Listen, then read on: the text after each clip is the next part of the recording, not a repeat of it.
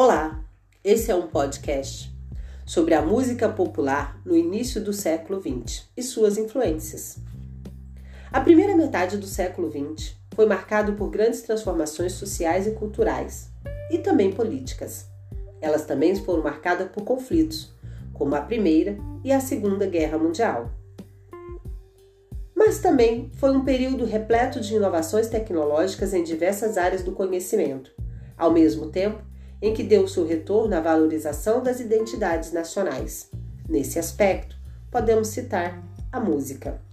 Na música, as inovações permitiram o aperfeiçoamento acústico dos instrumentos musicais e as maneiras de registrar as sonoridades, que agora podiam ser feitas com a utilização de equipamentos eletrônicos de maior precisão. Vale lembrar que em 1877, Thomas Edison já havia inventado o fonógrafo, e com este aparelho era possível realizar a gravação de sons, mas ainda de forma mecânica. Pouco tempo depois, o alemão Emily inventou o gramofone, o primeiro toca-disco da história. Esse desenvolvimento tecnológico levou alguns pensadores e filósofos da escola de Frankfurt a cunhar o termo indústria cultural para denominar e avaliar o funcionamento e as consequências desse tipo de relação entre as pessoas com a arte. Para aprofundar os seus estudos, leia a página 59 sobre Theodor Adorno e a Escola de Frankfurt. A música popular.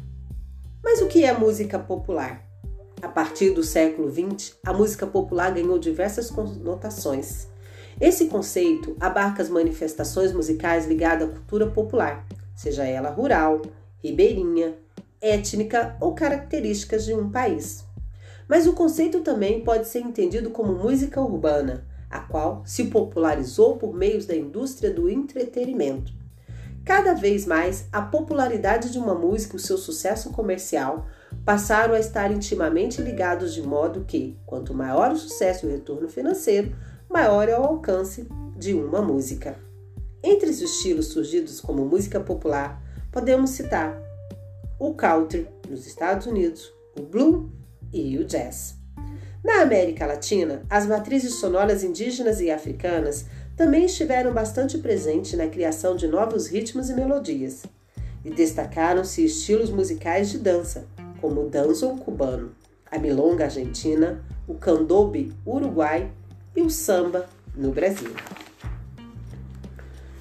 O jazz nos Estados Unidos. O jazz surgiu no sul dos Estados Unidos, nos redutos de população pobres e afrodescendentes da cidade de Nova Orleans, no estado da Louisiana.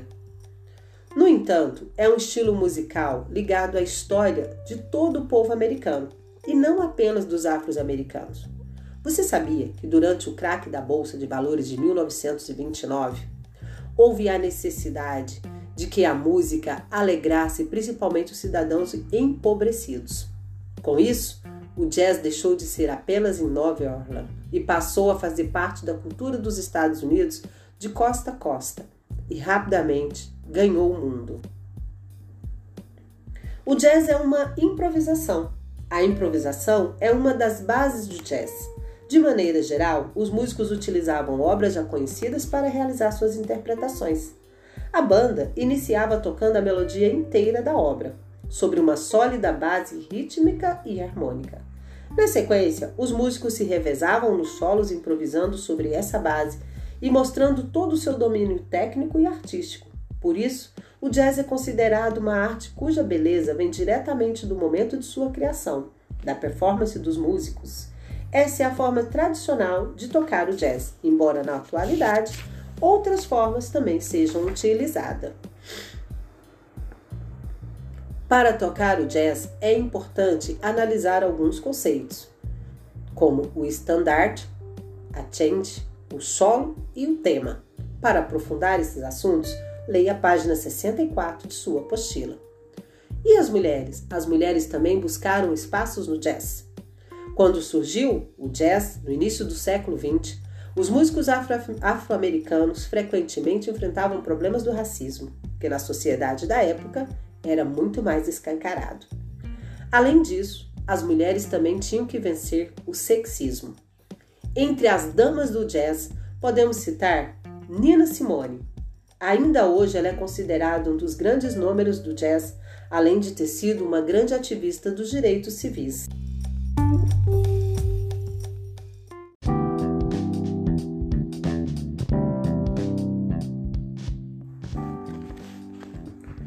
O jazz teve uma boa relação com a música brasileira. A música popular brasileira é conhecida como MPB. É considerada por músicos e críticos da área um produto de grande qualidade e diversidade harmônica, se tornando fonte de inspiração para vários músicos, entre eles os de jazz, em diversas partes do mundo. Muitos artistas do jazz já interpretaram e gravaram canções brasileiras, como Garota de Ipanema e As Águas de Março, de Tom Jobim.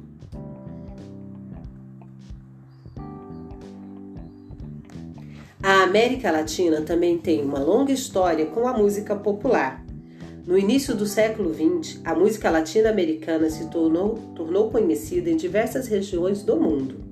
Os estilos musicais criados no século XIX e início do século XX misturavam elementos da cultura indígena e africana com outros elementos da música ocidental. Neste contexto, conforme mencionado anteriormente, surgiram estilos como o danzon cubano, a milonga argentina, o candombe uruguai e o samba brasileiro.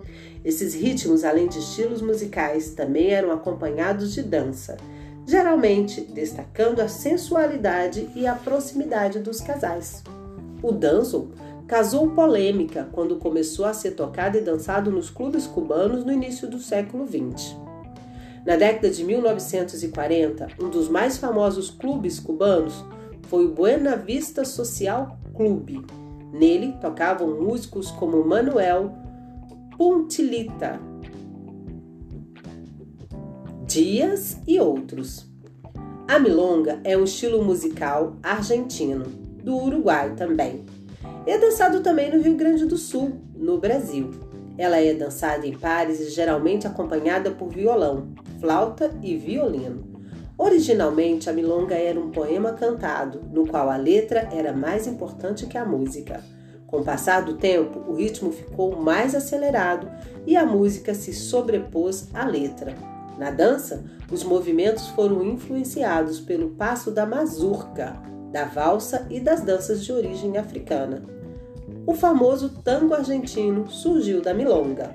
O candombe é um ritmo musical típico do Uruguai, deriva da sonoridade criada entre os africanos e escravizados.